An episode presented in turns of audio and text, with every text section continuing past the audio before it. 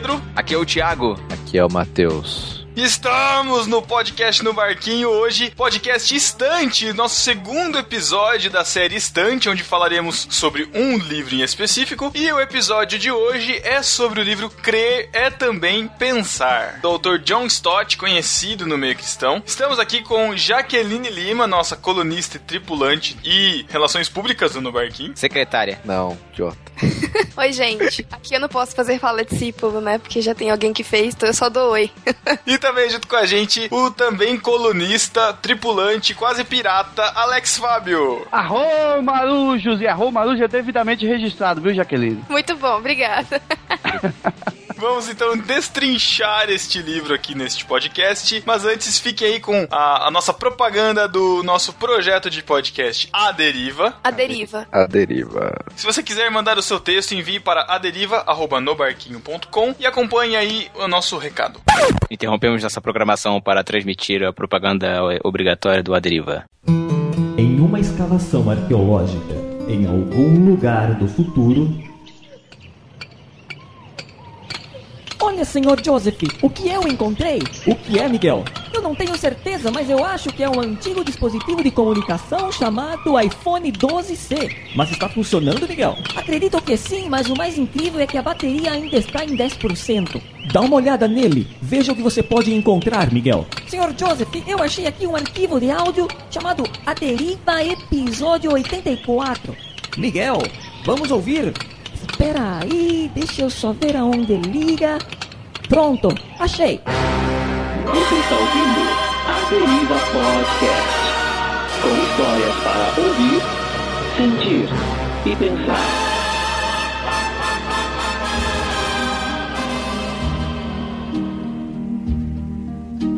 Essa história é um pouco diferente das outras. Ela irá falar sobre. Ei, o que foi que aconteceu, Miguel? Infelizmente, senhor Joseph, acabou a bateria.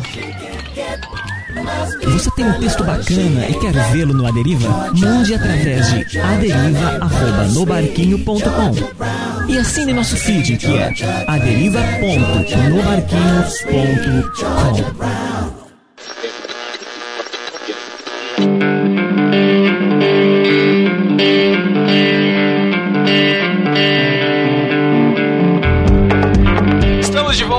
vamos falar então sobre o livro Crer é Também Pensar, de John Stott. Quem foi John Stott, Jaqueline? Porque eu, eu sabia que vocês iam fazer isso. Bom, gente, John Stott, ele nasceu em 1921, ele morreu há pouco tempo, morreu aos 90 em 2011, e ele foi um pastor, né, muito, muito conhecido no meio cristão. Ele é da igreja anglicana. É, eu sei ele era, que né? mais ele aqui. Era. Isso, né? da igreja anglicana. Será que é uma maldição É, e- da igreja anglicana, alguma coisa assim? Nossa, Que pessoas morrerem? caralho. Os pastores morrem. Se for morrer com 90 anos, até curtiria essa maldição, né? Porque, olha. Ele foi ordenado na igreja em 45, ele estudou línguas modernas é, e foi capelão da coroa britânica de 59 a 91. Caramba. É, isso é bem legal, ele dava conselhos pra rainha, bem bacana. Pô, que maneiro. Ele, ele é bem conhecido, assim. Quando a gente fala, menciona John Stott, é um nome, assim, que, pelo menos pra mim, soa assim como você vai falar de, tipo, Russell Shedd ou Billy Graham, sabe? São nomes que você bota um respeito, sabe? Nem o John Sim. Piper mesmo, que a gente zoou aí com a nossa ouvinte aí, a Fernanda Piper, né? É verdade. Uma característica legal que eu acho no Stott, primeiro, tem uma curiosidade, né? Que ele praticou o celibato, ele não foi casado. Isso é bem. Sério? Sim, Então, até A morrer? vida inteira? sim, sim. Caramba, como? Né? Pois é. ele se debruçava tanto sobre os estudos, né, que provavelmente ele não tinha tempo para essas coisas. Mas enfim, ele praticou o celibato. E eu acho que uma coisa que é bem bacana no John Stott, ele tem muitos livros legais, muitos livros, né, que vão trabalhar realmente essa questão do pensamento, do desenvolvimento do pensamento no cristão. Mas ele foi pastor, né? O que a gente às vezes ouve muito do pessoal é: ah, o que, que esse cara tá falando? Ele não conhece a igreja, ele não conhece a comunidade. Ele foi pastor por muitos e muitos anos, morreu sendo pastor é, na Inglaterra. Então é um cara que entendia de igreja, que entendia de vivência de igreja e ainda assim conseguiu escrever sobre o que a gente vai estar falando aqui o tempo todo, que é sobre o exercício da mente do cristão mesmo. Isso é bem legal na vida do Stott.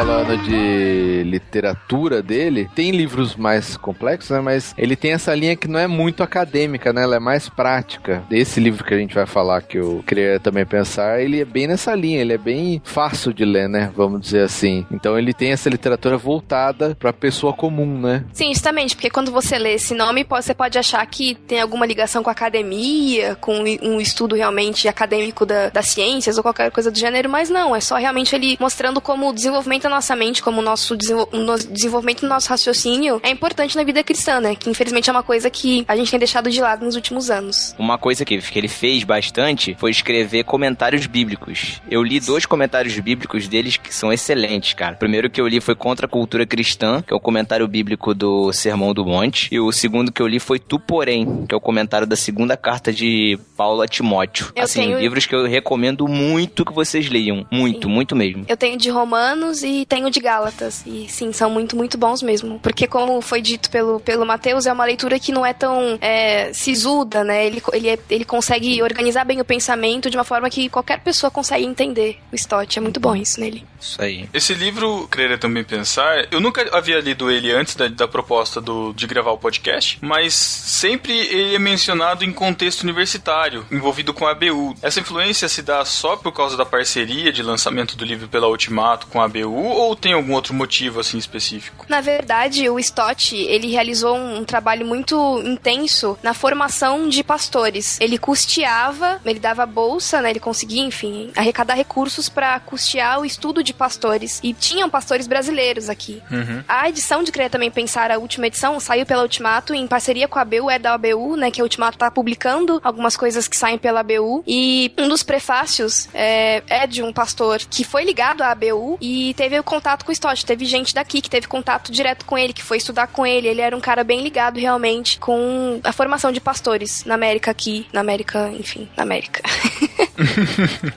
Uma outra curiosidade também é que ele se tornou conhecido no Congresso de Lausanne, né, em 74, que ele defendia o conceito do evangelho, evangelho integral. Olha aí, a gente hoje ouve muito falar da missão integral, né? Mas lá em 74 ele já falava de evangelho integral, que a ideia era não só promover o reino de Deus na- no aspecto espiritual, mas também transformar a sociedade através da ética e dos valores cristãos. Legal. E lembrar que falou de ABU aí, que ABU significa Aliança Bíblica Universitária. Isso, isso. Para os que não conhecem.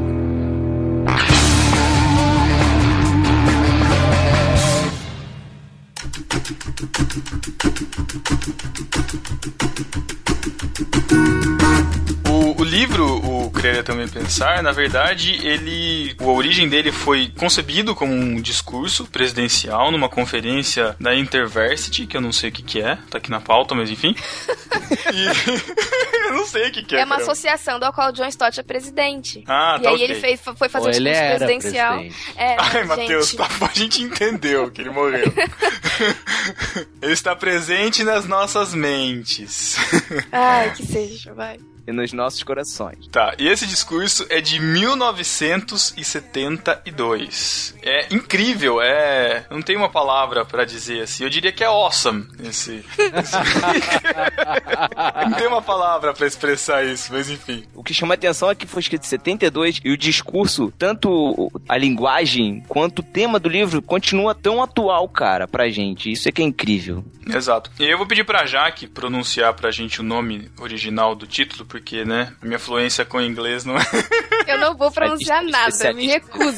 Tá, o livro, na verdade, o discurso dele se chamava Your Mind Matters, que significa Sua Mente Importa. E é interessante, com toda a discussão, né, de como às vezes a gente é levado pela. en- Enfim, várias pressões que nos influenciam da gente não utilizar a nossa mente, né? Da gente utilizar muito da mística existente, assim, na, na questão da divindade e pra que, pra que a gente veja a cristandade funcionar, pra que a gente veja tudo, tudo isso funcionar. E ele justamente vai trazer à mente um contexto, assim, incrível nesse livro, que é o que a gente vai discutir por aqui. Esse título, né, o original, quase quer dizer o seguinte: a sua mente, ela, é- ela faz parte do processo, né? Por mais que você, às vezes as pessoas tentem dizer pra você, não, você virou cristão, agora sua mente não serve mais pra nada. Não, é, é o contrário, a sua mente serve sim, ela faz parte disso. É, as pessoas colocam como se fosse uma batalha entre a mente e o sentimento, ou o espírito, né? Vamos colocar assim. Razão e emoção, razão e emoção. É, é e, e não é, né? Não- Nada disso. A Bíblia não fala que existe essa batalha entre razão e emoção. As duas têm que caminhar juntas, né? Como cristão. Inclusive no livro ele, ele começa falando disso, né? Da questão das igrejas mais tradicionais serem quase totalmente apegadas à razão e o- as igrejas pentecostais, neopentecostais mais apegadas à emoção e como tanto um extremo quanto o outro são prejudiciais, né? Pra, pra nossa compreensão. É, ele até começa falando das, das religiões, né? Ele, ele cita os católicos, é, que são apegados ao ritual, aos rituais, né? Ele cita o pessoal que é apegado em ação social, pelo, através do cristianismo, né? E aí ele fala também, como você falou, dos pentecostais, que são apegados à experiência. E Isso. ele fala que isso ele classifica como uma doença mesmo. Ele dá o nome de doença que é o anti-intelectualismo, né? Porque as pessoas pegam um aspecto só do cristianismo e levam aquilo às últimas consequências sem considerar o restante, né? Exato. Uma frase que eu destaquei daqui do livro, que eu achei muito interessante, que mostra bem esse, esse contraponto entre a razão, tão simplesmente na razão, e, a- e essa emoção e tal, é uma que ele fala assim: a, a entrega sem reflexão é fanatismo em ação. Ou seja, né, se você se deixar levar simplesmente pela experiência, por aquilo que você experimenta, que você sente e tal, vai gerar um fanatismo. Mas a reflexão sem entrega é a paralisia de toda ação. E como cristão e tradicional, eu vejo muito isso, que a gente às vezes acaba pensando muito, pensando muito e realmente não age, né? Fica parado na, na questão aqui. É pensando numa questão prática, assim, é na igreja, né? Quando tem que se tomar decisões. Ah, teve isso aqui, a gente quer, vai fazer isso aqui. Ah, peraí, vamos pensar, vamos orar, né?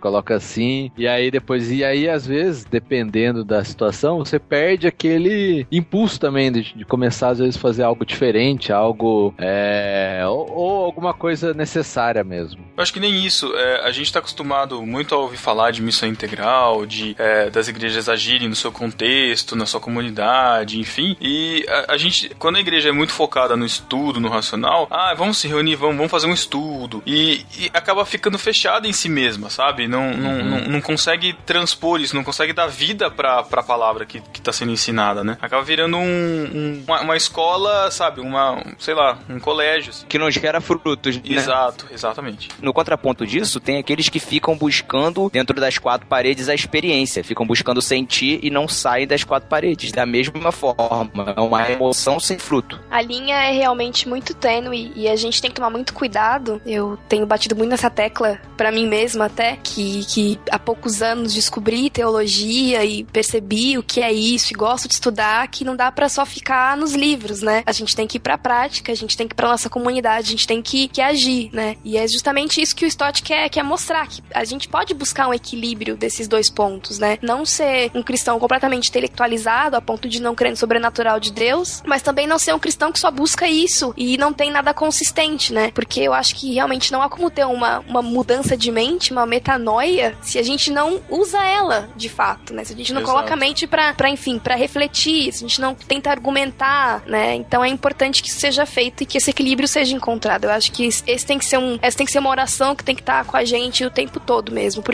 é um caminho muito perigoso, na verdade.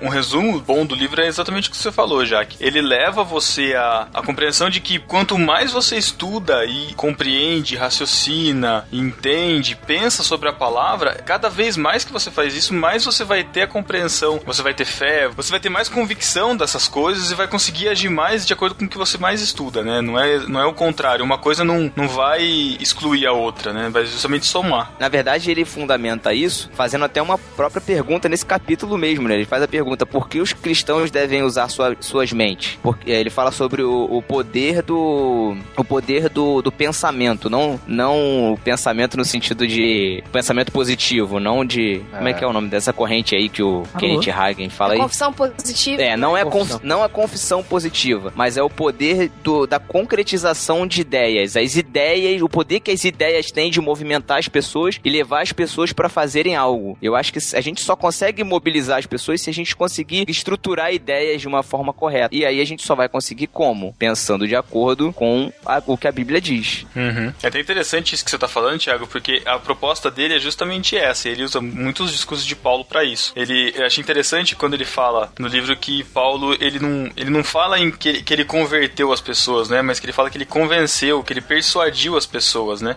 Perfeito. Eu nunca tinha parado para pensar nisso, porque a gente tá, tá tão acostumado a falar, ah, e tal, tantas pessoas se converteram. A gente não tem como saber se as pessoas realmente se converteram. E a gente tem essa pretensão de falar que se converteram, né? Mas ele usa justamente convencimento, e é tão interessante porque ele não exclui a ação do Espírito Santo, mas justamente ele faz a parte dele. Eu tenho que ensinar. Se eu não ensinar, se eu não, se eu não levar a palavra, eles não vão conhecer a palavra que o Espírito Santo vai trazer esse, o, o, o entendimento e, e, tu, e tudo isso. Então eu tenho que fazer a minha parte. Não posso confiar só no Espírito Santo que ele vai dar revelação e vai descer com fogo santo e vai mostrar toda a palavra e vai entender tudo. Não é assim, né, cara? Isso que vocês estão falando, galera, acho que, que se liga muito com uma das coisas que, que o Stott também vai comentar bastante, né? Que até a gente pode aqui citar Peter Parker e Homem-Aranha Uncle Ben com grandes poderes e grandes responsabilidades. No sentido de que quanto mais você aprende, você tem mais responsabilidade sobre as coisas que você tá aprendendo. De não reter para você, mas de falar delas. E com relação ao evangelismo, eu acho que entra muito no evangelismo isso que o Pedro falou. Quando você entende que você não tem que simplesmente querer que, que coisas miraculosas aconteçam, você tem que falar da, do plano da salvação, da palavra de Deus.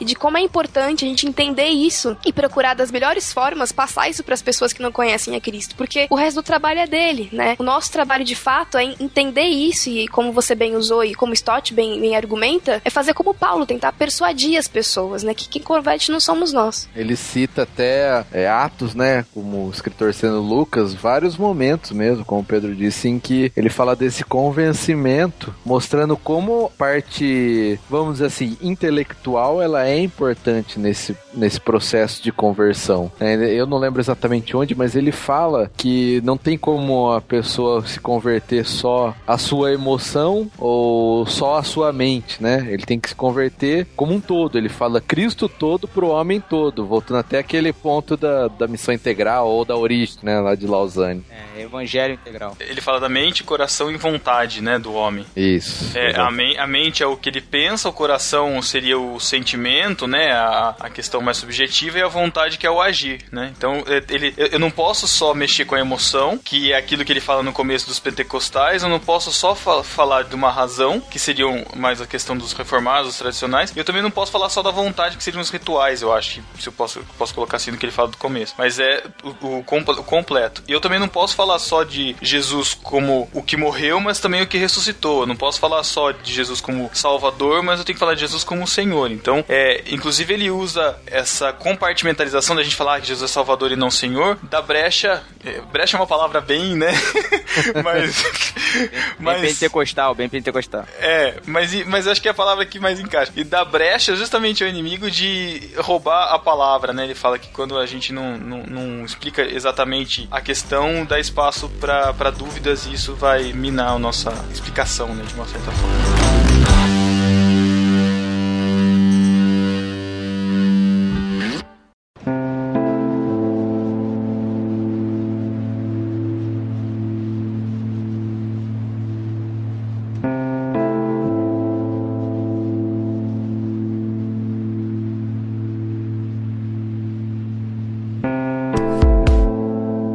Interessante do, do livro e que ficou muito claro para mim, assim, é, foi em relação à criação é, a diferenciação do homem e, e, dessa, dessa nossa capacidade de pensar. É meio óbvio a gente pensar que o homem, ele pensa, ele é um animal racional, blá, blá, blá, né? enfim. Mas é, eu achei muito interessante de vermos a, a questão do homem criado à imagem de Deus e justamente uma das... Eu, eu não sei se eu posso dizer dos atri, aqueles atributos comunicáveis, eu não sei se faz parte disso, mas enfim, que é justamente a, a nossa capacidade de pensar compartilhada, né, da imagem de Deus. E nunca isso tinha me tocado de, dessa, dessa maneira, nunca isso tinha me feito tanto sentido, ao ponto da gente pensar, por exemplo, numa situação mais é, banal possível, de tipo, eu preciso tomar uma decisão, o que eu vou fazer? Eu vou orar a Deus e esperar que a decisão caia no meu colo. A gente já falou isso no podcast de oração. Não! E, e isso foi uma coisa que o Mateus despertou isso naquele podcast e que me completou essa luz, assim, da questão de que Deus, ele me fez a imagem dele. Eu penso porque ele me deu essa capacidade de pensar, né? E, Então, meu, vamos pensar? Né? Ele me deu capacidade para isso. Eu acho interessante, é um trecho mais à frente que ele fala da, da, da, questão dos relacionamentos, né? Que Deus ele nos dá orientações em relação a casamento, em relação à sexualidade e tudo mais. Só que ele não deu orientação é, exata em relação específica, a com quem né? específica com quem eu vou casar. Então, como isso vai acontecer? Eu tenho que esperar um versículo para com nome bíblico para eu saber que eu tenho que casar com uma pessoa com nome bíblico? Sabe? É toda a experiência de valores morais e, e éticos e, e da, da minha capacidade e e aí eu vou decidir. Isso eu achei muito, muito interessante. A gente é meio levado a subestimar o nosso, o nosso pensamento, eu acho, nesse contexto que a gente vive, não sei. É, no livro é interessante que ele faz essa divisão teológica, que é a vontade geral de Deus, né, que é tudo aquilo que já está revelado e serve para todos nós, né? É o que tá, é a Bíblia, né? Vamos dizer assim, é a revelação última de Deus, é ou principal, se a gente pode dizer isso, que tá na Bíblia e todo mundo conhece. Então, eu não tenho desculpa com relação àquilo, né? A relação aos mandamentos, a relação aos princípios morais, aos princípios. Chama de suficiente, Mateus. Revelação Isso, suficiente. Suficiente. Então tá tudo lá já. Mas aí ele fala que também existe a vontade específica de Deus para cada um, né? Que aí é no caso, ah, onde eu vou trabalhar, onde, com quem eu vou me casar e etc. Mas ele não fala isso como se Deus tivesse realmente assim determinado uma vontade específica e um caminho específico para cada situação na minha vida. Mas ele fala que o nosso intelecto trabalha junto com essa vontade de Deus, e é lógico que através da oração, para que é, Deus nos instrua a respeito do melhor caminho, né? Então tudo isso funciona de uma forma conjunta. É, e o apóstolo Paulo vai dizer que os que são de Deus são guiados pelo Espírito Santo, né? Uhum. E isso faz todo sentido.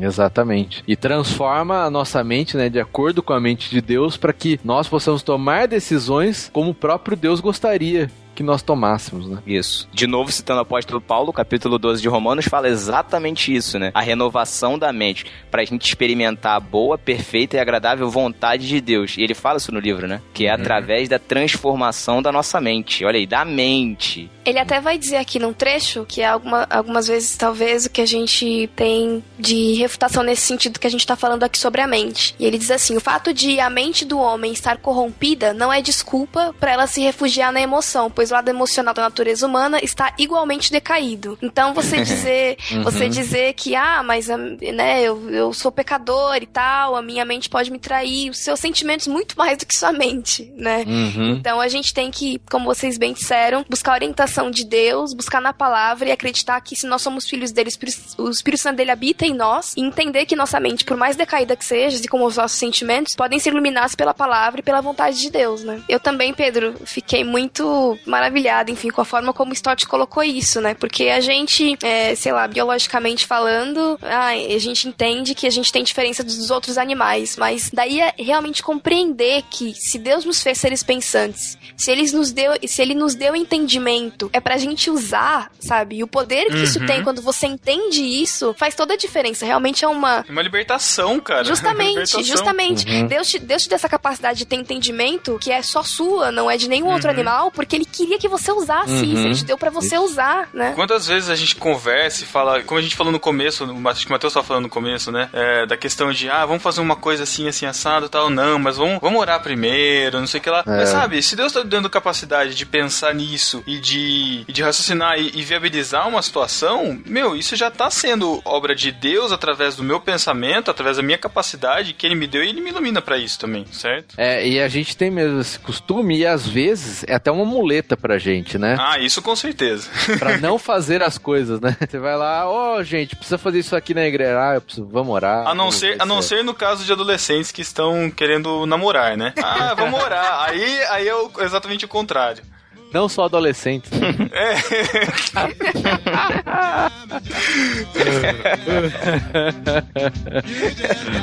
Vamos orar em línguas ali no canto.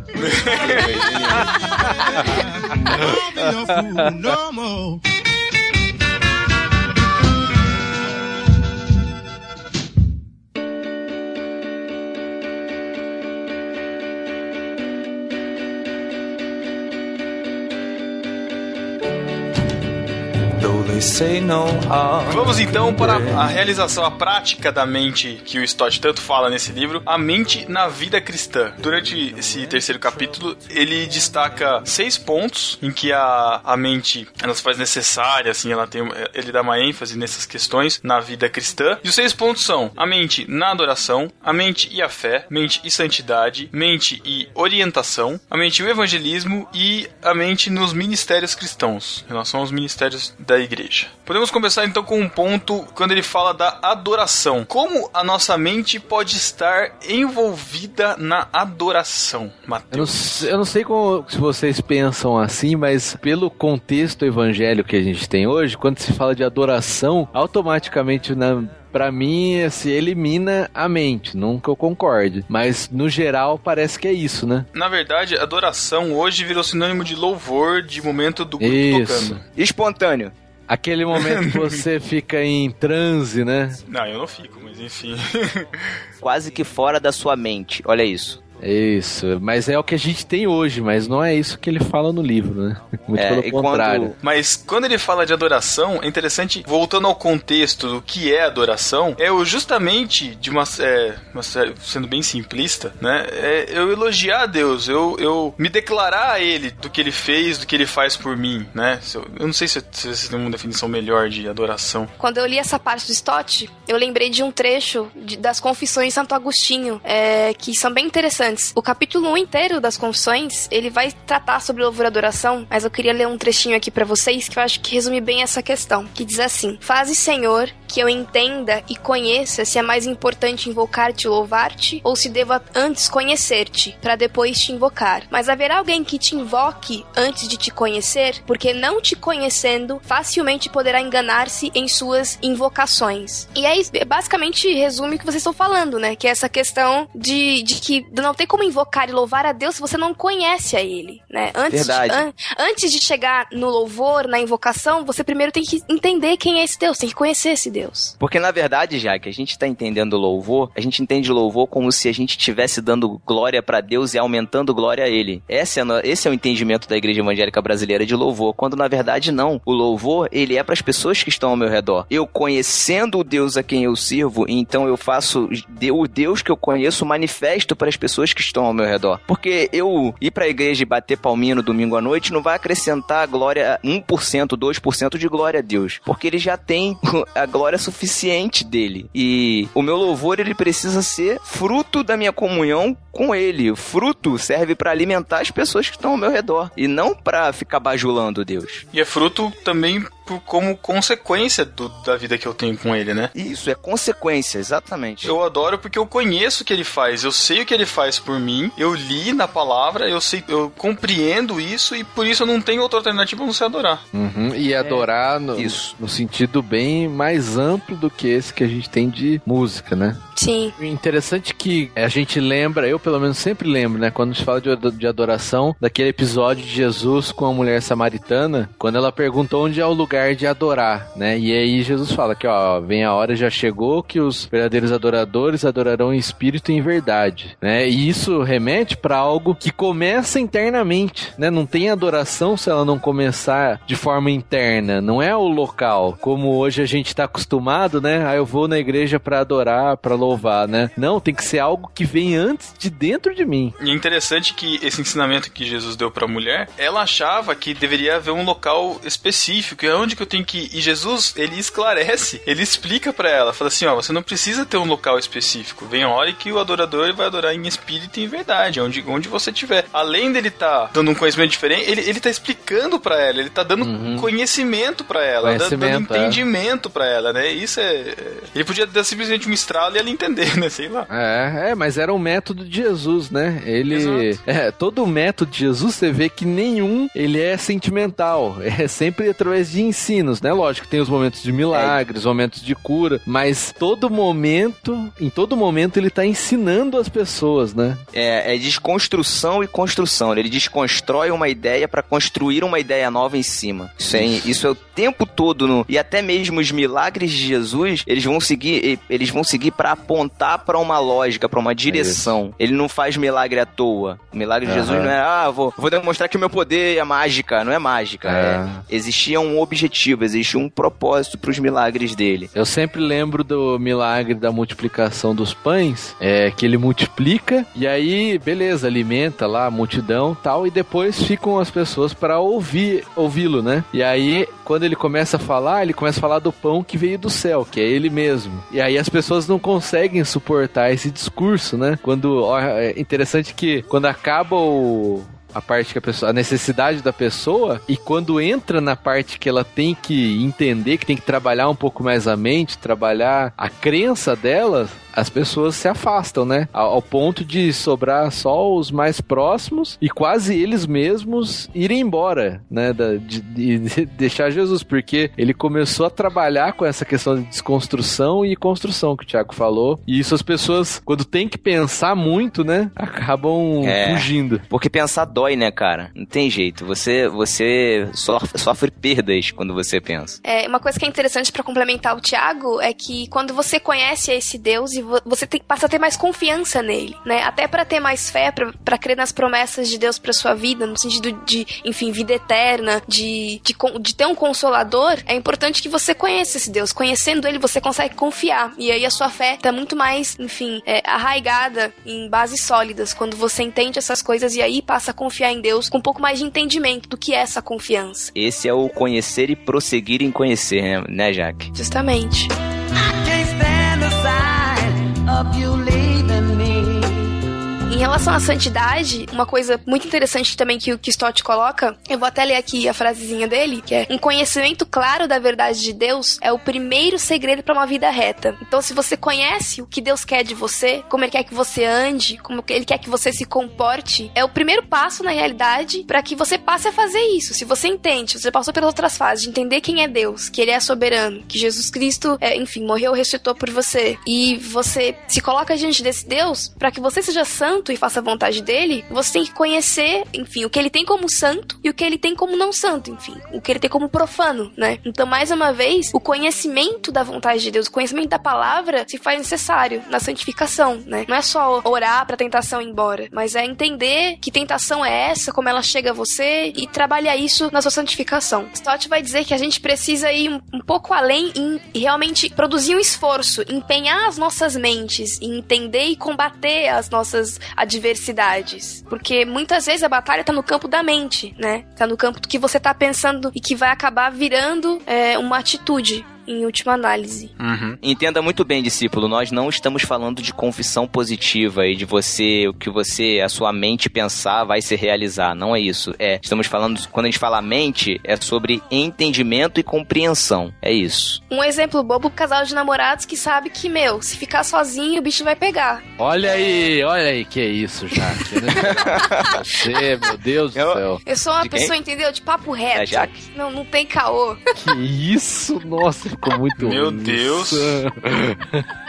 Ai, enfim, Nossa. Tá deixa eu demais voltar. ela, cara. Mas enfim, no caso de namorados que sabem que se ficarem juntos tendem a passar do ponto, vamos se dizer assim. Ok, o pecado ele tá lá na carne dele, mas em uma primeira análise tá na mente deles de entenderem que eles não podem ficar juntos. De que eles têm que procurar, é, enfim, não ficar tanto tempo sozinhos, ou que quando as coisas estiverem um pouco mais é, intensas pra um ou pra outro, eles têm que Pegar se afastar nesse sentido. Sim, pegar a Bíblia, por que não? Orar junto. Cantar um Mas- hino do cantor cristão.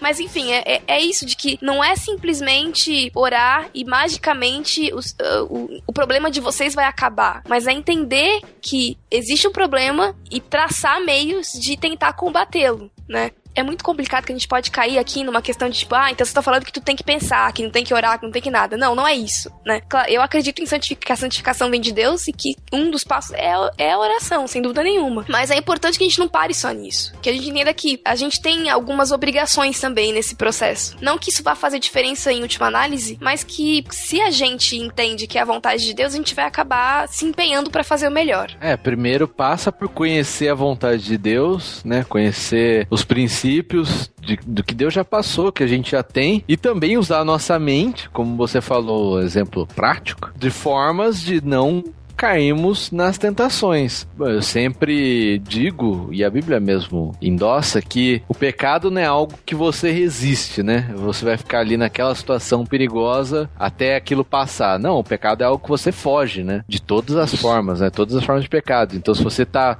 numa situação de risco, vamos dizer assim, você tem que se desvencilhar daquilo o mais rápido possível. Isso tem que estar na sua mente, né? Não pode deixar se levar pelo sentimento e pela emoção naquele momento. Aí. Então, por isso que eu acho que é importantíssimo quando ele fala dessa importância da mente na santidade, inclusive para pôr em prática aquelas coisas que a gente precisa fazer, porque santidade não é só regras morais e práticas de, de que não pode, né? Mas coisas que devemos, como o próprio Tiago, não, lógico que não Ibrahim, mas o da Bíblia, é, fala que a fé sem obras é morta. E isso reflete a santidade, né? Quando a gente trabalha e a gente faz as coisas da forma que Deus gostaria que a gente fizesse, né? Não só deixando de fazer aquilo que é mal, mas fazendo o que é bom, né? Porque deixar de fazer algo que é bom também é pecado, segundo a Bíblia.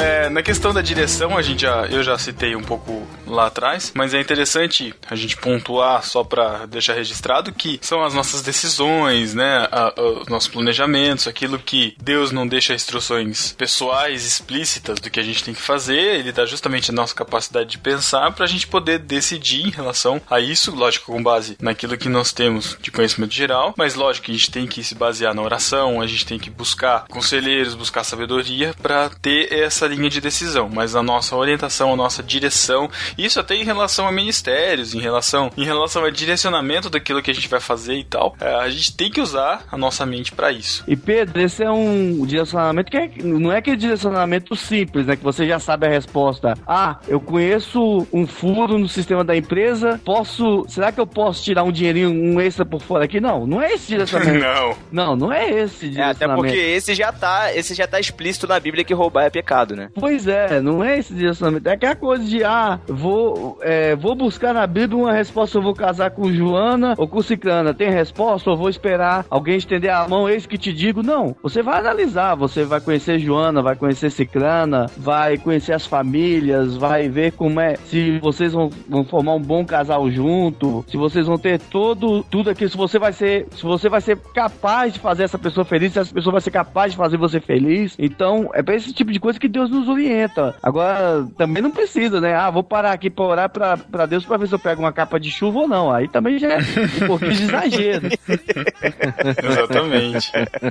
Tipo, vou orar pra ver se Deus quer que eu vá evangelizar. Pô, Exatamente. como assim, cara? Você ora E pra Deus te conduzir a situações em que ele possa te dar a Isso. oportunidade de evangelizar. Isso.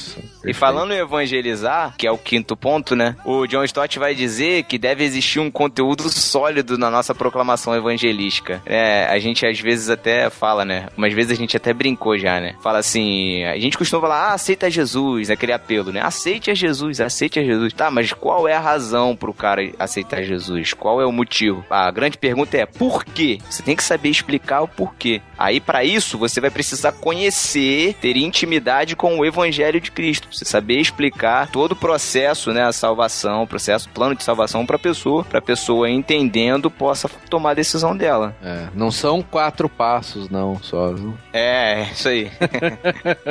O interessante do livro é que ele justamente ele dá uma pausa nessa questão da mente, do pensar no evangelismo, por considerar, não na verdade uma pausa, mas ele considera as pessoas não inte- intelectualizadas, né? E ele fala justamente isso, fala assim, ó, a, mesmo as pessoas não intelectualizadas, elas pensam. Tanto que Jesus usava das parábolas e, e usava de perguntas no final justamente para fazer com que as pessoas pensassem. Apesar de Jesus falar de uma forma simples de alcançar, ele falava sobre verdades eternas e sobre questões pertinentes a todos aqueles que estavam ali, sejam é, cultos, sejam incultos, né? Então é interessante a gente também pensar nisso, né? Que é, não é porque a gente tem que pensar e tem que raciocinar e tal que a gente vai elitizar esse é, a, a proclamação do evangelho só para quem tem o, o suprassumo da inteligência, do conhecimento, da sabedoria. Mas a gente tem que usar do nosso pensamento justamente para conseguir falar de forma simples, mas de forma profunda, né? E é importante, né, Pedro, você parar também, porque até quem anuncia o evangelho tem que saber como anunciar para o seu público-alvo. Exato.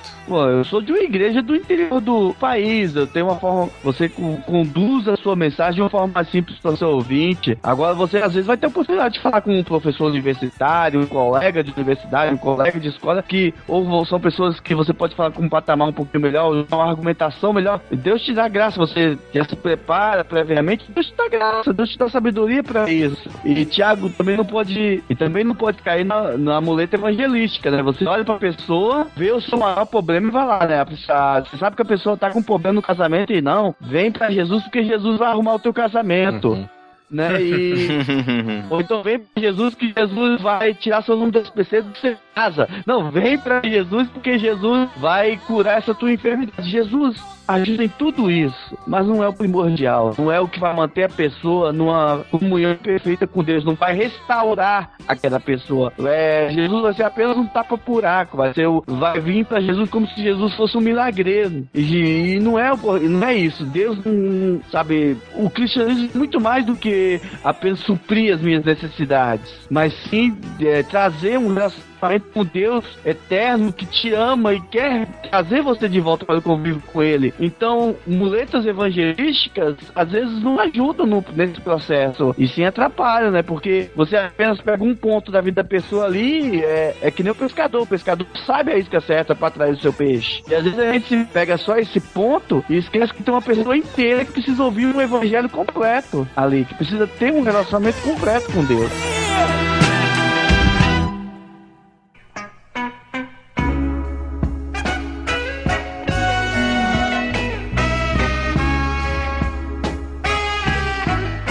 Que eu achei muito belo no final desse, desse ponto dele é que ele termina fazendo uma oração. Não sei se vocês prestaram atenção. Ele fala assim, ó. Oro insistentemente que Deus levante hoje uma nova geração de apologistas cristãos, pessoas que comuniquem a mensagem cristã, tendo uma absoluta fidelidade ao evangelho bíblico e uma inabalável confiança no poder do Espírito, combinada com um entendimento profundo e sensível às alternativas contemporâneas do evangelho. Pessoas que se relacionem com as demais com vivacidade, ardor, autoridade e propriedade. Pessoas que façam uso de suas mentes para ganharem outras mentes para Cristo. Cara, achei isso aqui incrível, cara, Demais. incrível. Sensíveis às alternativas contemporâneas do evangelho. Cara, é achar achar uma forma que fale com a, a nossa geração atual. É isso que a gente precisa. Pessoas que sejam fiéis à palavra de Deus e ao evangelho e que saibam se comunicar por meio do, dos mais diversos meios que a gente tem hoje em dia sem perder a fidelidade. É isso. Exato. E no final, ele fala sobre os- a aplicação da mente nos ministérios cristãos, dando ênfase principalmente para a questão pastoral,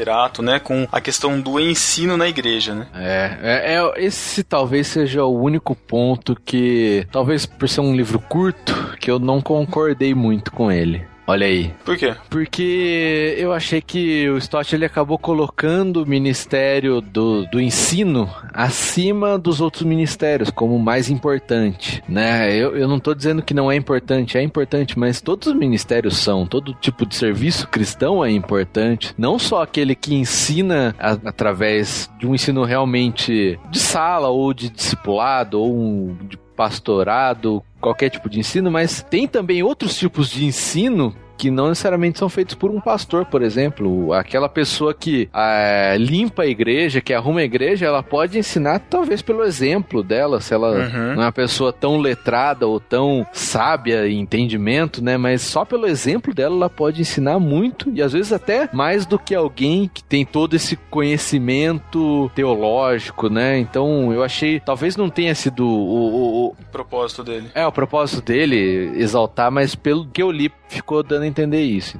acho que isso tá muito dentro do tema do livro, né? Ele deu uma, ele deu uma ênfase no ensino pelo fato do ensino lidar, vamos dizer, lidar com a mente das pessoas diretamente. Eu vi, eu vi muito esse ponto, eu vi muito dessa forma. Pra mim, pareceu que ele fez o livro de uma forma geral pra todo mundo, in- independente de, de posição, enfim, de ministério e tal. E ele colocou essa ênfase, tipo assim, ó, agora eu vou dar um. ó, pastores, atentem pra isso também, entendeu? Parece que é como se tivesse ficado um, um, uma parte destacada, falou assim, agora pastores e presbíteros pre- prestem atenção nisso, isso aqui é, É. pra vocês, entendeu? É que ele, colo ele coloca assim, é aquela parte de buscar os melhores dons, né? Interesse no ministério e tal. E ele fala que os dons que mais devem ser procurados e apreciados, portanto, são os dons do ensino, já que é por meio dele que a igreja é mais edificada, ele põe entre aspas. Ah, É, sim, sim. entendeu? Então dá, dá uma impressão assim, que é o mais importante dos dons, né? Mas eu sei, talvez não tenha nem sido o sentido que ele quis dar, mas pareceu um pouquinho, mas é, Não, mas eu compreendi, não, não eu compromete a mensagem, né? Não, Eu mas- compromete. Claro que não, cara. Nos dias que a gente tá vivendo, cara, isso faz todo sentido o dom do ensino ser muito importante, ser muito valorizado. É, muito e até olhos. porque existem pessoas que precisam realmente aprender. Porque, por exemplo, é um complexo que eu costumo chamar de complexo de repolho. Existem pessoas que aprendem pra dentro, só pra elas, entendeu? Aí vai criando camadas assim que nem o repolho, vai só fechando cada vez mais pra dentro. Tem pessoas que simplesmente não conseguem desabrochar, sabe? Pegar aquilo que eles aprenderam e passar pra frente e, e tocar,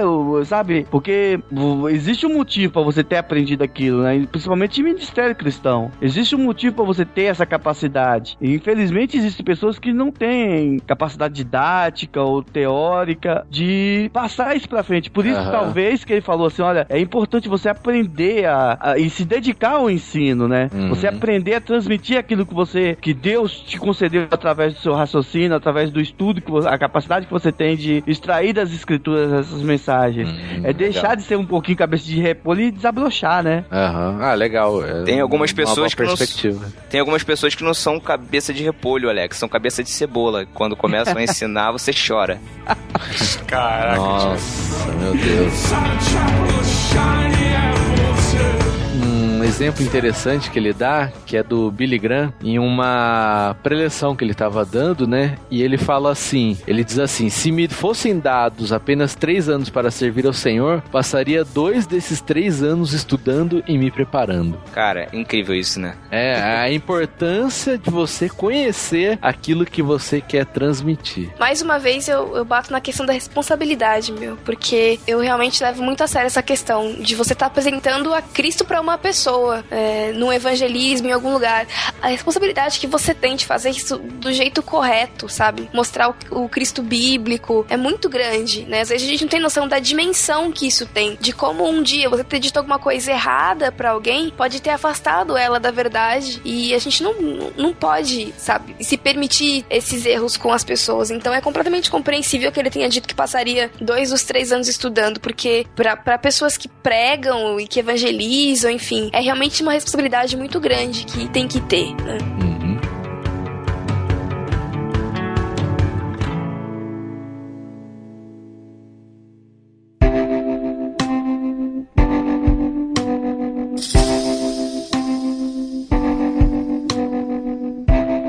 Livro não poderia terminar de um outro jeito, já que ele está sendo citado, está sendo abordado aqui no podcast no Barquinho. Com panos quentes, né, Pedro? Nossa, Thiago, tá ótimo. E, e no final ele faz um resumo, né, do, do livro de um modo geral, mas é, é uma coisa que ele já, ele já havia falado no começo, né? O Thiago tá falando isso porque ele fala que eu sou panos quentes, que eu, que eu falo e depois meio que desfalo as coisas, mas não é não. A questão é que ele fala o livro todo da questão do pensamento, de você raciocinar, de você é, usar o pensamento pra isso, mas ele, como, como eu já disse no, no começo do podcast também, é, a gente tem que praticar tudo isso e tomar cuidado pra não ser pedante, na verdade essa é a real. Porque a, a nossa tendência, e quando eu, eu- quando eu falei de evangelismo, quis citar isso justamente por conta disso, que o Alex falou. A gente não sabe, por muitas vezes o público onde a gente tá direcionado é muito diferente. O público que o podcast atinge é um público diferente. É, é muito difícil a gente alcançar públicos é, de classes sociais muito baixas, eu imagino, né? Eu não conheço exatamente todas as nossas estatísticas, mas é, a gente fala direcionado para um público. E a gente tem que tomar cuidado com isso porque, por conta do pensamento, a nossa vaidade nos faz achar que a gente é mais do que alguém, o que a gente pensa melhor, o que a gente tem uma capacidade maior do que o outro e acaba se vangloriando disso e fazendo da nossa sapiência, olha que bonito, da nossa sapiência algo, um motivo de orgulho próprio e,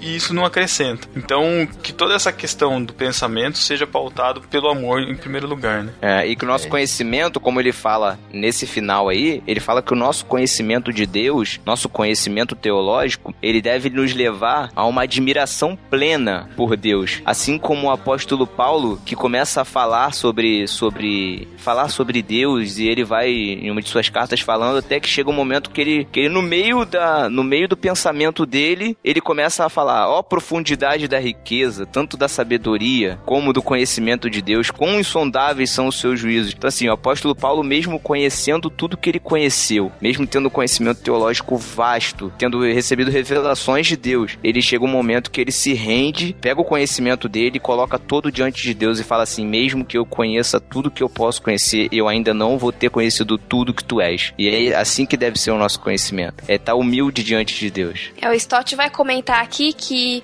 Deus nunca quis que o conhecimento ele fosse um fim em si mesmo, mas ele fosse um meio. Eu acho que isso resume o que a gente está tratando aqui, né? O conhecimento que a gente está comentando e que esses jovens de internet gostam muito, né, de ler, de, de se debruçar sobre alguns autores, é, esse conhecimento não tem que ser o fim dessa prática cristã, mas tem que ser um meio, um meio de entender quem é Deus, de louvá-lo, de glorificá-lo, um meio de comunicá-lo melhor às pessoas. Então não é sobre um conhecimento para nos alimentar somente, mas é o conhecimento para servir melhor a Deus, para glorificar uhum. mais Ele, né? É, Isso é exatamente. muito importante. É uma ferramentinha já, que é uma ferramentinha que Deus coloca em tuas mãos e você diz, e você vê qual a melhor forma que você vai usar essa ferramenta a favor do reino de Deus, porque não é para você, não é só para você, é para você servir aos outros, é algo que Deus colocou em suas mãos, Deus através de sua misericórdia e graça capacitou você para fazer isso. Então você agora vai usar a tua mente, vai ver como você pode servir melhor, não só a Deus, mas as pessoas que estão em volta de você, com esses dons e talentos que Deus colocou, capacitou em você.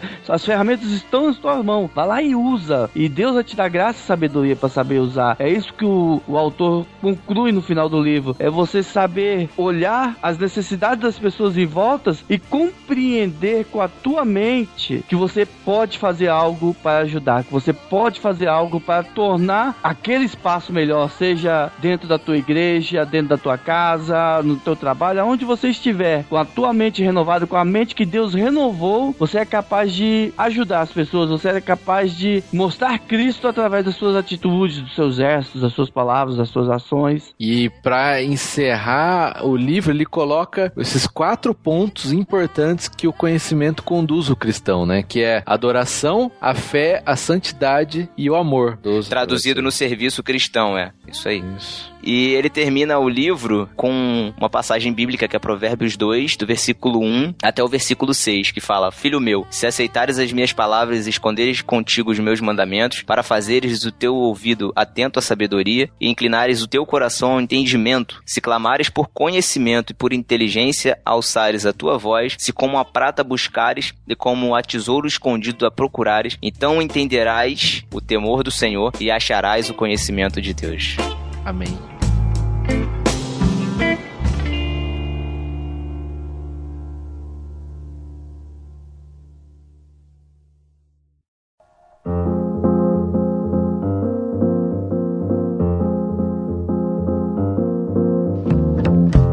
Rapidamente a nossa nota na escala de 5 pães e 2 peixes. É, rapidamente, porque a gente já falou bastante do livro, eu dou 5 pães e 2 peixes. O livro foi muito, muito interessante. É, me, me fez refletir e me, me esclareceu muitas coisas em relação aos pensamentos, em relação a toda essa questão da na vivência cristã. Então, recomendo muito. Vão atrás. Se, se a gente encontrar o link, a gente vai colocar aqui da editora Ultimato para comprar. Não estamos recebendo nada por isso, diga-se de passagem. Tá 21,40, tá baratinho. Isso. É Jaque. Bom, eu também não posso dar menos que Cinco Pães, Dois Peixinhos. Foi uma leitura agradabilíssima. O Stott é sensacional em como ele constrói os argumentos dele, em como ele consegue pegar algumas coisas que são, enfim, que estão no nosso subconsciente de alguma maneira, mas trazer esse, esse olhar, essa cosmovisão cristã para dentro dos nossos pensamentos. Eu, eu gostei muito da leitura e Stott é um dos caras que eu quero ler muito, muita coisa dele. Ele é muito bom e eu acho que todo mundo devia ler o Crer Também Pensar e as outras obras do Stott. Então eu fico com cinco pães e dois peixinhos para ele. Awesome. Awesome. o John Stott é awesome. Flawless, flawless. Vamos lá. É, Alex. Bom, também não vou fugir da regra geral. Cinco pães, dois peixinhos. A leitura foi muito boa, muito agradável. E o livro é, é curtinho, gente. Quando você menos pensa, o livro acabou e É. você fica com aquele gostinho de quero mais. E, e é muito bom mesmo. Fica aí. Cinco pães e dois peixinhos. Tiago. Também, mesma coisa, Cinco Pães e Dois Peixinhos. Foi a segunda vez eu reli esse livro. Eu tinha lido esse livro numa época também que eu tava procurando respostas e ele me ajudou a encontrar algumas delas. E, cara, poxa, esse livro é um dos livros que fazem parte da minha vida, cara. Posso dizer isso. O Stott, como a Jaque falou, realmente é um autor que encanta. Já li outros livros dele, quero ler Discípulo Radical também, que todo mundo fala muito bem. Então, se você tiver que escolher um livro pra ler hoje, por favor, passe e crer é também pensar na frente da, da sua fila de livros aí. E é um livro curtinho, 50 páginas. Dá pra ler numa sentada, tranquilo. Nossa, rapidinho. E Matheus? Bom, eu gostei muito do livro. O bom é realmente o livro é bem curto, muito fácil de ler. O Stott ele sempre traz ó, é, outros escritores, outros pregadores também no meio, sem ser daquele jeito boring. Olha aí, Jaque, tô aprovado no boring. Caraca. Deixa eu fazer um comentário relevante. Ele também cita. Ele, no Crer Também Pensar também tem muita passagem bíblica. Isso é muito legal, Isso. né? E ele não cita versículo assim, né? Ele só vai jogando as citações no meio do, do texto dele, né? Muito interessante. Aliás, é muito legal que ele faz várias construções do- de pensamento dele usando os versículos, né? Isso, é. Isso é fantástico, cara. Tem alguns trechos que são praticamente versículos e- e- encaixados, assim, né? Muito É. bom. Você só percebe quando você tá lendo e fala, peraí, isso aqui tá ali na Bíblia, né? Você percebe também nos livros dele que ele é um cara que escreve pra unir, ele não escreve pra separar. Tanto é que ele cita é, pastores de várias, várias convicções diferentes, né? Ele cita o Billy Graham, por exemplo, é, é, ele cita outros que já são de outras, outras linhas teológicas. Então é um cara que escreve pra unir, não pra não para partir. Sim, e, bom, minha nota, como nem todo mundo é perfeito, Ai, ninguém é perfeito, né? Como ninguém é perfeito, nem mesmo John Stott, eu darei quatro pães e, e meio, e dois peixes. Tá bom. Por causa daquele trechinho que eu não Ah, é. Que... Porque você não acha o ensino importante, né, Matheus? É. Eu acho importantíssimo, não a forma que foi colocada. Entretanto, recomendo a leitura. Ok, Um então deixe... Tchau. Calma. que idiota.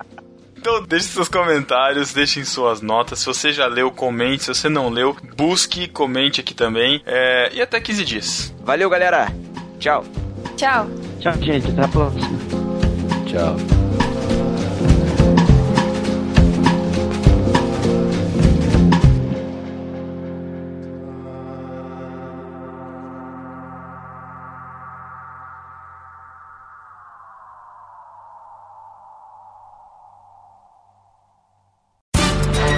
Epístola. Epístola. As epístolas. Epístola.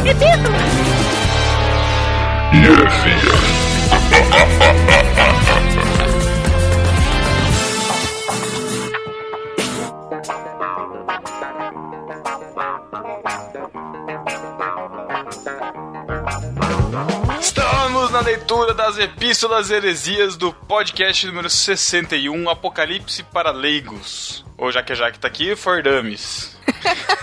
Isso aí, né? Tem que mainstreamizar os textos. Por perto. Extremizar. Oi, gente, tudo bem?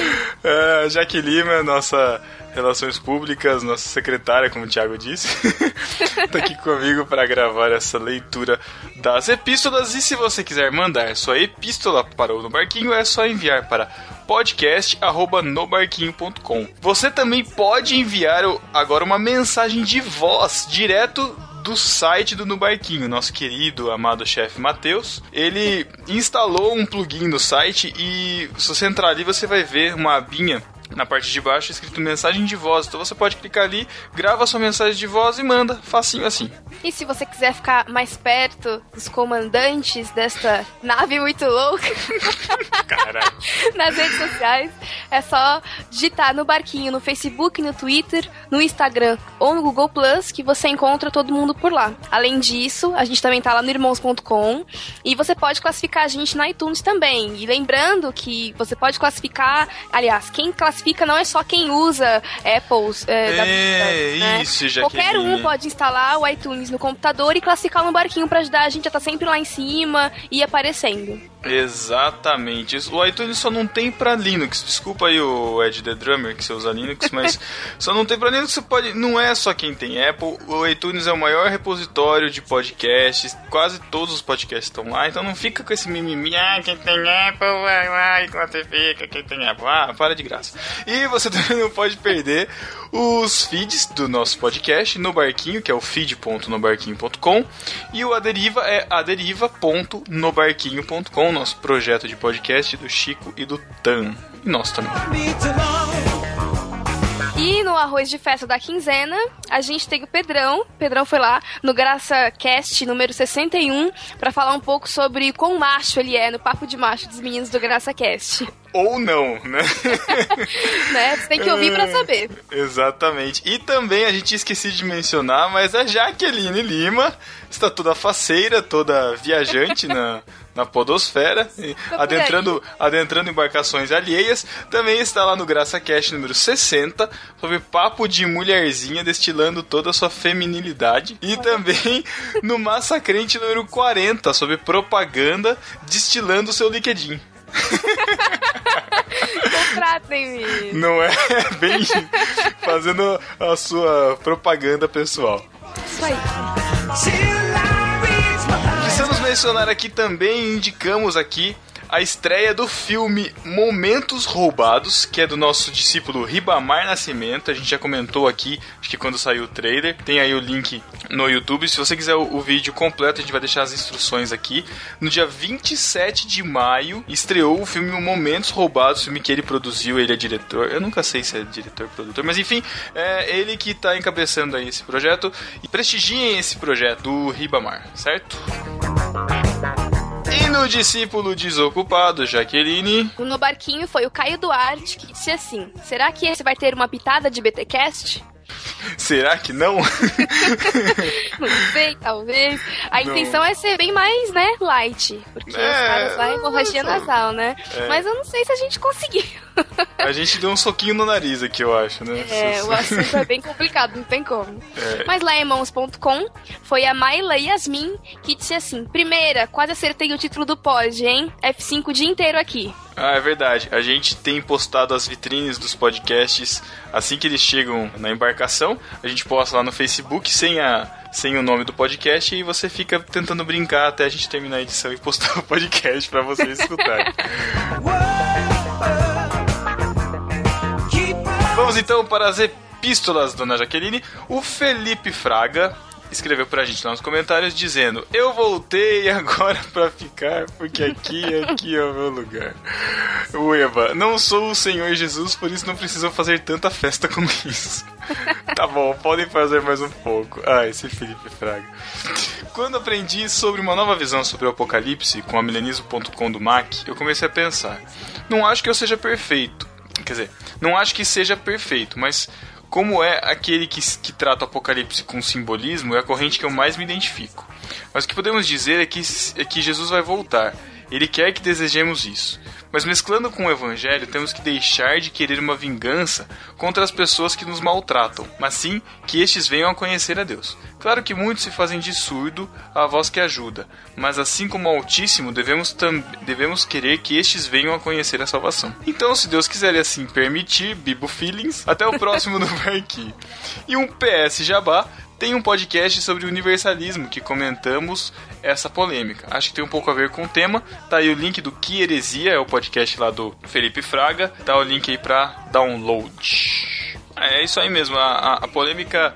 é, a polêmica não, o assunto é muito vasto, é muito complicado, realmente é muito denso, mas a gente tem que tentar se juntar onde os pontos são comuns, né? Então É isso aí. busquemos levar a, a palavra de salvação. Maranata. E é isso aí. O Eduardo Silveira, lá do Pelo Amor de Deus, também comentou e ele disse assim: Muito bom, pessoal, quase um BTcast. Confesso que tenho muita dificuldade para compreender claramente as diferenças dos nomes. Como Pedro, me confundo um com o outro.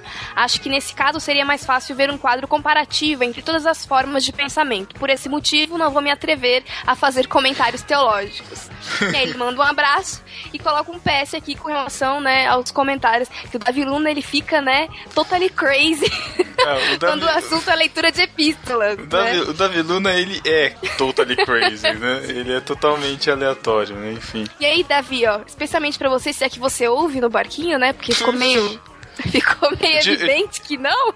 Eu tive que falar pra ele que alguém comentou lá falando dele, porque senão ele não Né? ia ter visto. Senão ele deve ver. Mas de qualquer forma, fica aqui o aviso, ó. Ah, avisa o Davi Luna que ele tem que passar no Pelo Amor de Deus, escutar e comentar pra poder falar se ele vai perder uma hora e meia da vida dele. Depois disso, eu confiro dois em um pra ver se vale a pena. Mas é, essa questão que o Eduardo Silveira colocou, realmente a gente, a, a gente entendeu a complicação da, da situação. Eu, na verdade, encontrei uma, uma tabela, encontrei na Wikipédia, não vou mentir não, mas que tá mostrando de uma forma um pouco didática, assim, eu acho que dá pra ter uma noção, assim, de, de como foi, só não tem a, a questão do, do horizonte utópico que a gente tinha comentado, mas eu acho que é legal, vou, vou, vou linkar aqui. E aí, se alguém tiver a, a bondade, a caridade de fazer uma tabela baseada no podcast, não precisa se incomodar não, pode fazer também, que a gente Pode posta aqui. aqui com a gente. Não é? E Jaqueline, estamos chegando naquele momento tão querido onde você tem que agradar o seu chefe. Foi na hora do beijo do Matheus. Ah, pode? Não vem não! Não vem não! Pode, Você falou que eu tenho que agradar pode- o meu chefe. pode fazer que é graça. Que querer que eu que fizesse. mancada, cara! Que mancada isso! Então, lá vem ele, saltando sobre os montes, todo dengoso, todo faceiro, preparando seus lábios, molhadinhos, para mandar o beijo do Matheus. Chegou aquele momento que todo mundo adora. Vai se ferrar. Não. Ai, lá vem, tchau. Botão, eu odeio. Ai, cara. Seja melhor. Tchau. Um beijo do Matheus pra você. Não.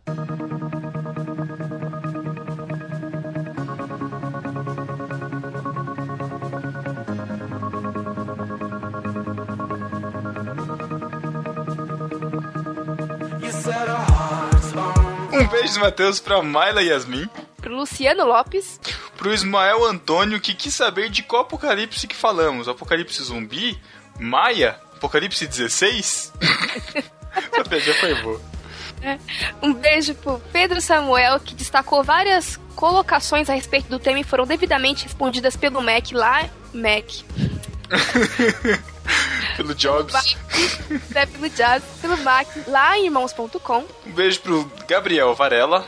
Um beijo pro Diego Chagas, meu parceiro de Facebook. Conheceu a gente lá no na confraria, né? Lá na workshop do Léo ano passado. Bacana, Diego. Beijo pro Robert de Souza Guedes. Um beijo para o Lucas Linsmeyer, Pro Caio Duarte. pro Lucas Casemiro. Beijo pro João Lucas dos Santos. Um beijo pra Tatinha, que matou a saudade de quando era maluca por escatologia. E eu tenho que abrir aqui um parênteses, cara, porque eu também era loucona por escatologia. Acho Meu. que foi um, um dos motivos pelos quais eu comecei a frequentar a igreja. Foi por causa de um estudo sobre Apocalipse que o pastor dava na Assembleia de Deus. Eu ia só nesses estudos e aí depois eu fui ficando, ficando, ficando e desde então eu sou cristã. Mas o que me Caraca. atraiu, cara, foi Apocalipse. Sempre gostei. Eu lembro de um GraçaCast antigo que o Franklin comentou alguma coisa de um pastor, cara, que eu lembro que ele veio pra Botucatu e tinha umas apostilas bizarras sobre céu e inferno, três tipos de céu, três tipos de inferno, e o apocalipse, e os níveis, e cara, era muito maluco, e eu adorava essas maluquices, cara, eu ficava muito doido. É, Um beijo pra Ivonete Proença, que sempre tinha dúvida se o fim do mundo seria como em Deixados pra Trás. Somos todos, eu acho, né, cara? Um beijo pro Guilherme Mendes. pro Lourival Gonçalves, que só comenta baixando, mas nunca volta pra comentar sobre o episódio. Tamo de olho. Pô, hein? Lorival, né? Poxa. Volta aí. Um beijo pro Eduardo Silveira, Pro Davi Luna, pro Felipe Fraga, pro Rodrigo Chaves, Um beijo pro Vinícius Sirvinskas, um dos primitivos que pediu Volta Pedro. Voltei! Tô aqui. um beijo pro Ricardo Soares, que nos considera família no barquinho. Ai, Hashtag bonito. família no barquinho. Não é família NB, nós. É Toys. Um beijo pra Luciana Sanz, que terá de ouvir esse podcast mais de umas três vezes. Um beijo do Matheus pro Maurício Machado, que nos ajudou muito nesse podcast. Um podcast muito legal. Muito obrigado, Mac. Valeu, Zaço. Um beijo pra mim Caraca. É, enfim. e pro Alex Custódio, que participamos desse podcast. Exatamente. Um beijo também pra toda a tripulação, porque esses caras são todos carentes, né? Tiago, o Matheus que não tá aqui, o Tão, o Lucas Teres, o Alex Fábio, o Chico Gabriel, o Sass e também para os ouvintes que nunca comentam, nunca compartilham. Ajuda a gente aí, gente. Divulga no barquinho aí, instala lá o aplicativo de de podcast lá no celular do seu amigo, baixa no barquinho lá, põe ele pra escutar aquele podcast de músicas lá de infantis que todo crente conhece e, e vicia, vai, vamos lá, É com cam- campanha, propague. Pague no barquinho. Então é isso, Jaqueline? É isso aí. Então tá bom, até 15 dias. Tchau, pessoal.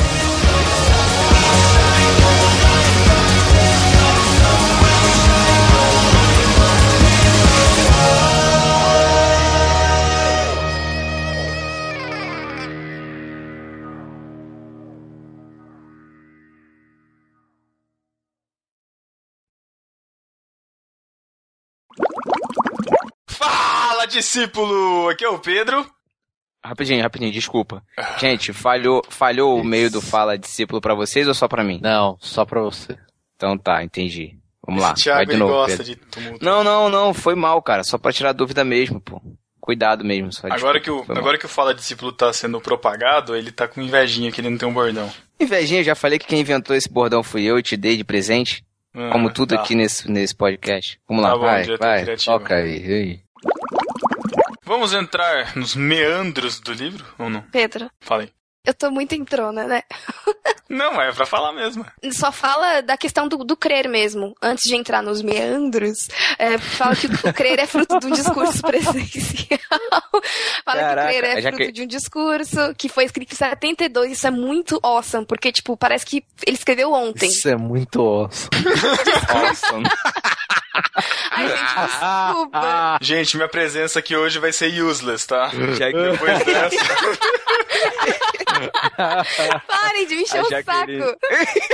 E enche o bag do Matheus, né, cara? Não para de. Enche o bag. Enche o Ai, bag, foi gente, ótimo. parem com isso. Eu preciso Ótimo. parar de Nossa, falar. foi porque demais. não precisa, não. Parar de me encher o saco. Foi sério, foi muito espontâneo. Galego tá aí? Oi, Alô? vocês estão me ouvindo? Alô. Agora, agora Ixi, sim. tava no mudo, olha aí. Tava não, gente. Tava não. Eu, eu tô meio sonolento.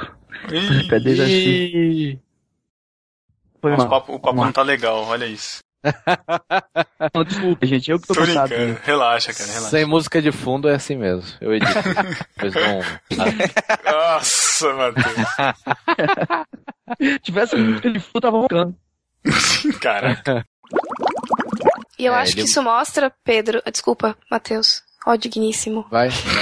Caraca. Que isso, cara. Não, sério, eu vou. Que isso? Isso vai ter que nos extras. Desculpa, Jaque. Que Tô isso, cara. Ah, Pedro, a gente tava tão, tão concentrado aqui na vibe, eu fui fazer zoeira. Na vibe. Por Vai, favor. vai, volta. Sim. Uh, calma que eu tô. tô Fala, Matheus. pode Fala. Matheus. Eu, eu, eu te concedo a palavra. Eu nem lembro agora o que eu ia falar. É, então eu também dei risada, esqueci. Ah, sim. Ô, pessoal, tem alguém fazendo algum barulho perto do microfone aí. Não sei, não. Davi Luna? Será que é o ouvindo- Davi Luna? Não, não, tô ouvindo bem de fundo, assim, sei lá, mexendo na zoando, tô mão, assim, de, de fundo, assim, sei lá, puxando alguma coisa. Tava Enfim. Só pra. É que eu tô ouvindo bem de fundinho, assim. Eu sou bem Já chato isso. meu bonequinho. Ai, ai, ai. Olha, Olha aí, aí. por isso que ele tá com sono, certeza. Tá puxando o Bonequinho olho dele branco, pra né? baixo. Um, assim, bone- um bonequinho de Tá. papel que a Jaque fez branco. Calúnia. Jogando areia em cima. Tiago, repete que travou aqui. Alô? Alô? Alô? Alô. Alô. Alô. Alô. Ixi. Caraca. Um exemplo interessante que ele dá, que é do Billy Graham. Billy Graham, como Nossa, chamam, né? Billy Graham. Graham. O Jaque, Graham, como é que pô. fala o nome dele, o Jaque? Fala Graham. buffet. Buffet. pra mim é Billy Graham. Nossa, tá bom, Matheus, tá bom.